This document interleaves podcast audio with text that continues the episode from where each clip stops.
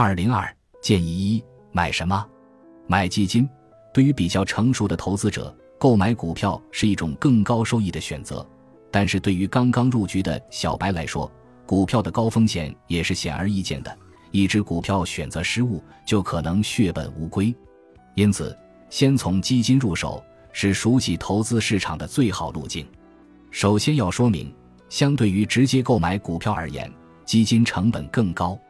基金刚成立你就认购的话，有认购费；如果是中途买入，则有申购费；要退出的时候有赎回费；持有期间还有管理费。如果你想转换到同一基金公司的其他基金上，还有基金转换费。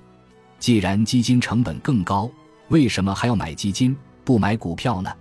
二零二零年是股票市场红得发紫的一年，尽管市场普涨，但从很多投资者的收益情况看，并没有享受到市场上涨带来的红利。不仅远远跑输创业板指数和科技成长行业指数，也没有跑赢上证综指，甚至还有少数投资者在二零二一年的行情中亏钱了。为什么会出现上述情况？主要是因为市场已经发生了很大变化，投资者结构也发生了很大变化。依赖原有的炒小、炒新、炒概念模式来赚钱变得越来越难了，取而代之的是专业至上。唯有深入研究公司的基本面，前瞻判断公司的价值所在，才能知其进退，在波动的市场中应对自如。从绩优基金表现看。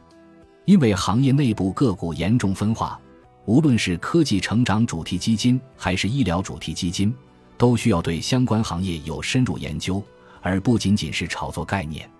然而，对于普通投资者来说，面对日新月异的科技创新，在没有专业研究能力支撑的情况下，明显缺乏选股能力。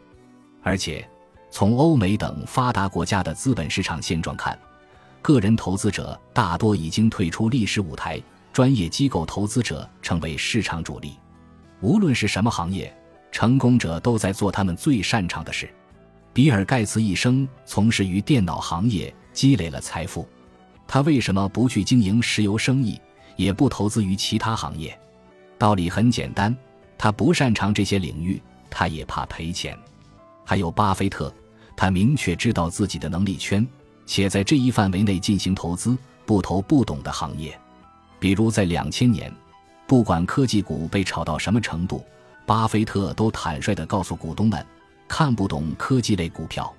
这个投资习惯大幅度降低了他的投资失败率，有效地避免了随后科技股大跌所造成的损失。不熟不做的思维会让你的财富增值，而不是贬值。这正是我们经常所说的。你所熟悉的不一定是你擅长的，你擅长的一定是你熟悉的。把自己擅长的事情做好即可。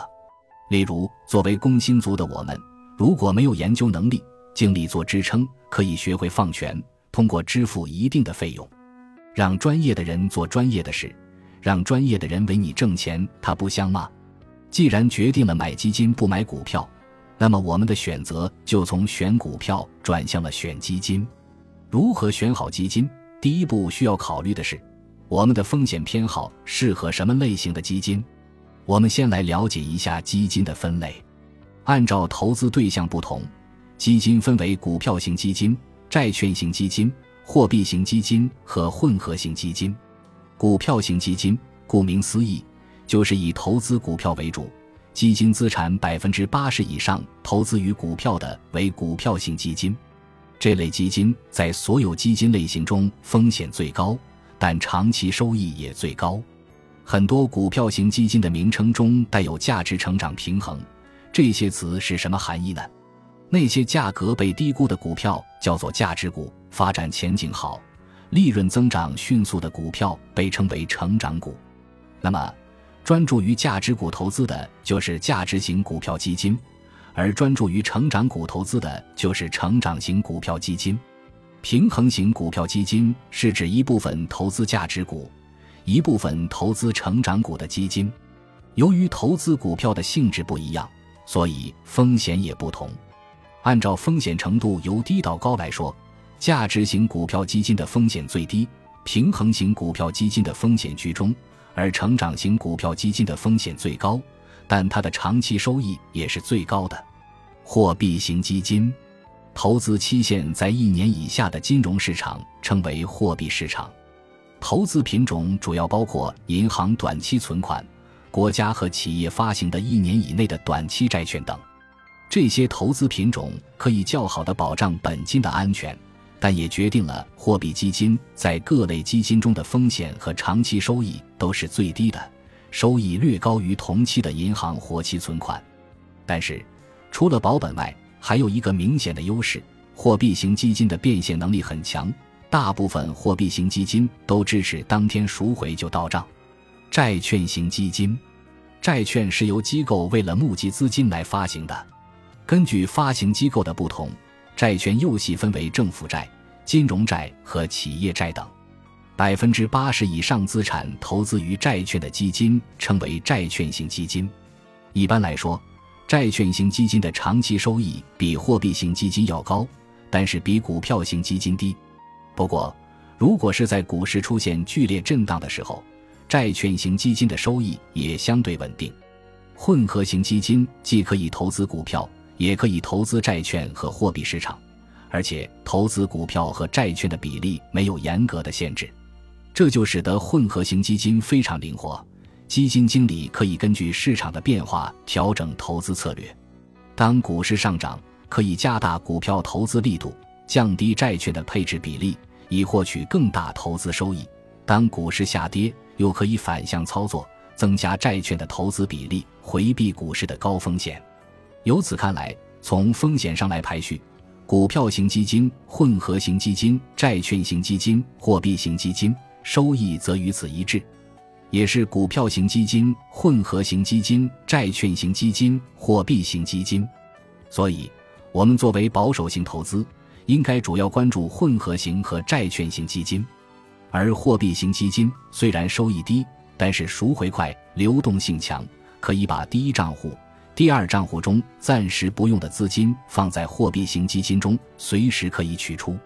另外，我们投资账户中资金在等待投资时机赎回后的闲置期，也可以暂时先放到货币型基金里，以获得与银行存款类似的流动性，但是收益更高。除了选择基金的类型，我们还需要选择基金的投资策略。基金根据投资策略不同。主要分为被动基金和主动基金，这两种基金的投资策略分别叫做贝塔和 alpha。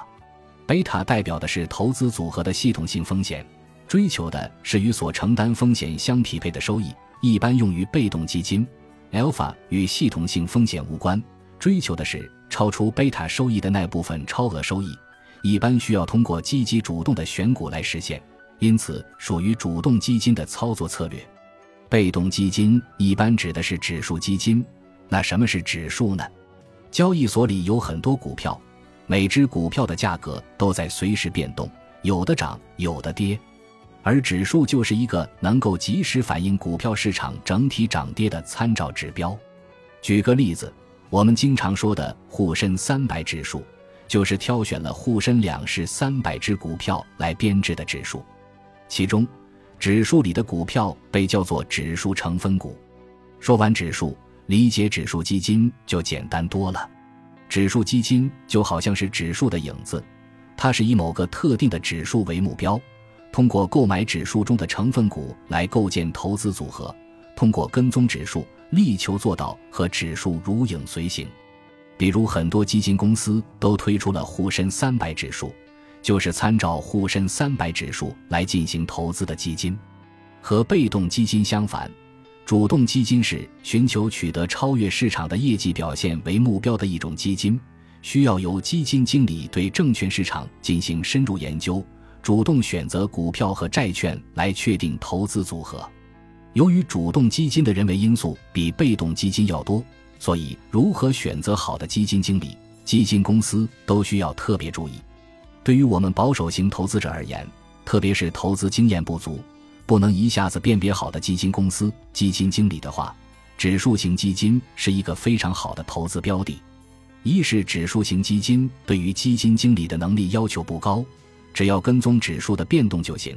所以我们也不需要特别认真的对比基金经理的过往业绩、选股能力等，只要找到主流大的基金公司设立的指数基金就行。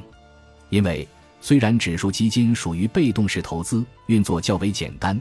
但跟踪标的指数同样是个复杂的过程，需要精密的计算和严谨的操作流程。实力较强的基金公司，往往能够更加紧密地跟踪标的指数。二是指数型基金，由于管理简单，费用与主动型基金相比低了很多，等于我们投资的成本也低了。不同指数基金费用低廉的程度有所不同，虽然尽量减少投资成本是非常必要的，但应注意的是，前提是基金的良好收益，切勿片面追求较低费用而盲目选择指数基金。三是指数基金一般能跑赢大盘。甚至超过主动型基金。投资服务机构 Portfolio Solutions 和 Betterment 曾经发布研究报告，分析持有十种资产的投资组合在1997年至2012年间的表现。结果发现，指数基金投资在82%到90%的情况下表现好于主动管理投资。为什么不需要太多操作的指数基金，收益会高于基金经理费了老鼻子劲的主动型基金呢？这里要介绍一个故事：巴菲特的赌局。巴菲特有个习惯，每年都会写一份股东信，讨论投资理念，分享过去一年、数年的投资心得。因此，每年一度的致股东信也是全球的投资人都会拜读的大作。二零零五年，巴菲特在信中提出，买基金经理主动管理的基金，还不如买标准普尔五百指数基金。在这封信里，他提出。愿意为他这个观点打一个五十万美元的赌，获胜的一方可以将赢得的赌金捐献给指定的公益组织。直到二零零八年，才有一个对冲基金经理泰德希德斯接受独居。作为主动型基金经理，泰德希德斯在二零零二至二零零七年取得扣除费用后净回报高达百分之九十五的业绩，这也正是他敢于接受挑战的原因。为此。他选定了五只对冲基金，都来自顶级的对冲基金公司，由优秀的对冲基金经理操盘，收取较高的投资管理费用，并且有优秀的投资研究团队支撑。赌局的十年过程中，五只基金将主动进行数百次的调仓换股、择时优化，通过顶级专业人士的主动管控，泰德有极大的信心会在十年的对赌结束超过标准普尔五百指数。赌局从二零零八年开始，十年后的二零一七年结束时，标准普尔五百指数累计收益已达百分之一百二十五点八，而这五只基金中表现最好的也不过是百分之八十七点七，最糟糕的只有百分之二点八。从年化收益看，标准普尔五百指数达到百分之八点五，对冲基金里面最佳的也只有百分之六点五，最不济的只有百分之零点三。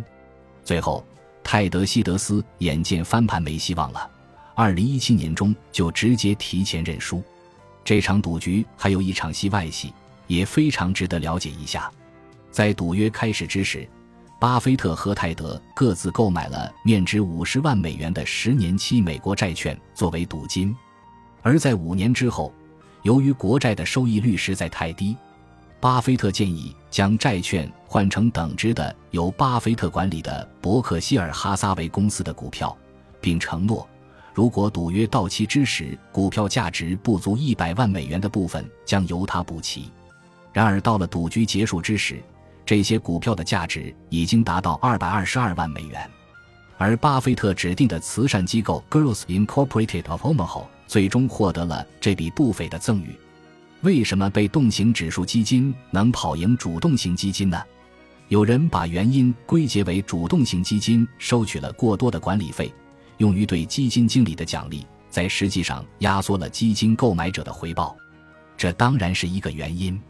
还有一个重要的因素就是指数型基金所跟踪的指数已经是精选过的股票，这些股票本身回报率是领先于其他股票的。而且指数的成分股也会随着时间来添减，新的优秀股会被纳入，表现不好的股票会被剔除，从而保证了指数成分股的稀缺和优质。这也是巴菲特多次推荐指数基金的理由。在二零二一年股东大会上，巴菲特又一次表示，从长远来看，大多数投资者都能从简单的购买标准普尔五百指数基金中受益，而不是挑选个别股票，即便是伯克希尔也包括在内。他说：“我推荐标准普尔五百指数基金，但我从未向任何人推荐伯克希尔，因为我不希望人们因为觉得我在给他们灌输什么东西而去买它。”在我去世时，有一个基金，其中百分之九十将购买标准普尔五百指数基金。实际上，巴菲特不止一次推荐普通投资者购买指数基金。赌局结束后的二零一八年，巴菲特致股东的信中对此作出总结：多年来，经常有人请求我提供投资建议，我通常给的建议是投资低成本的标准普尔五百指数基金。值得肯定的是。我的只有中等收入水平的朋友通常都采纳了我的建议。巴菲特在2018年致股东的信中还进行了详细的解释。截至目前，指数基金按复利计算的年度增长率为百分之七点一，这个收益率对一段时间内的股市来说是很典型的。这是一个很重要的事实。在赌注的这九年内，表现异常疲软的股市可能会促进对冲基金的表现。因为许多对冲基金持有大规模空头仓位，相反，如果九年内股市带来很不寻常的高收益，那么这对指数基金是很有利的。他接着表示，事实是我们处于一个中性的环境中，在这样一个环境中，五只基金到二零一六年底按年复利计算的平均收益率仅仅为百分之二点二。